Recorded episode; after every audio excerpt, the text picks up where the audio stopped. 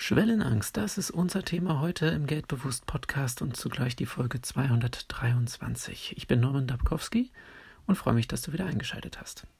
Um Erfolg zu haben, braucht man manchmal auch Hilfe.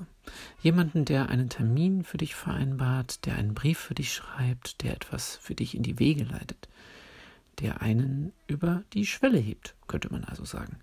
Es gibt die sogenannte Schwellenangst. Das ist eine Angst vor dem Übertreten einer bestimmten Schwelle. Zum Beispiel die Angst davor, sich auf eine andere Arbeitsstelle zu bewerben oder die Angst, in eine andere Stadt umzuziehen. Aber Schwellenangst ist ein Schutzmechanismus. Er soll uns auch vor Gefahren vor dem Unbekannten schützen. Doch dieser Schutzmechanismus wirkt oft auch in Situationen, vor denen man sich nicht fürchten muss, weil nichts Nennenswertes passieren kann, selbst wenn es schief geht. Die Schwellenangst tritt meist auf, wenn wir Neuland betreten und an der Schwelle zu etwas stehen, das wir weder überblicken können noch über das wir Kontrolle haben. Es gibt Menschen, die den Mut haben, diese Schwelle auch wirklich zu überschreiten. Andere Menschen wiederum weichen zurück. Und andere greifen auf eine beliebte Bewältigungsstrategie zurück. Sie suchen nach Ablenkungen. Wenn dich Schwellenangst auch betrifft, dann könntest du mit ganz kleinen Dingen anfangen, diese Angst zu deinem Freund zu machen.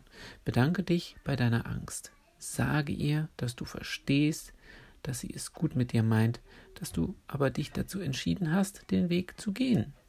Beginne mit harmlosen Situationen deine Schwellenangst zu überwinden. Beispielsweise eine neue Speise probieren, die du nicht kennst. Das Einzige, was passieren könnte, wäre, dass es dir nicht schmeckt. Und mit solchen kleinen Dingen kannst du dich trainieren, mehr zu wagen, Schwellen zu übertreten und zu spüren, dass sich die Angst bewältigen lässt.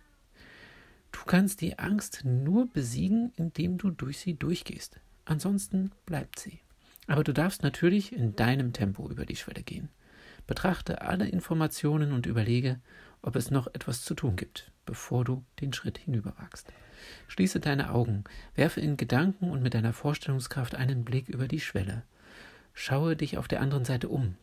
Wie fühlt es sich an, auf der anderen Seite zu stehen? Was kommt in dir zum Erleben? Wenn es sich gut betrachten lässt, dann öffne deine Augen und freue dich auf den Neuanfang. Innerlich bist du jetzt bereit, über die Schwelle zu gehen. Das Außen wird dir folgen. Es ist Zeit, das Neue willkommen zu heißen. Ich wünsche dir eine wagemutige Woche.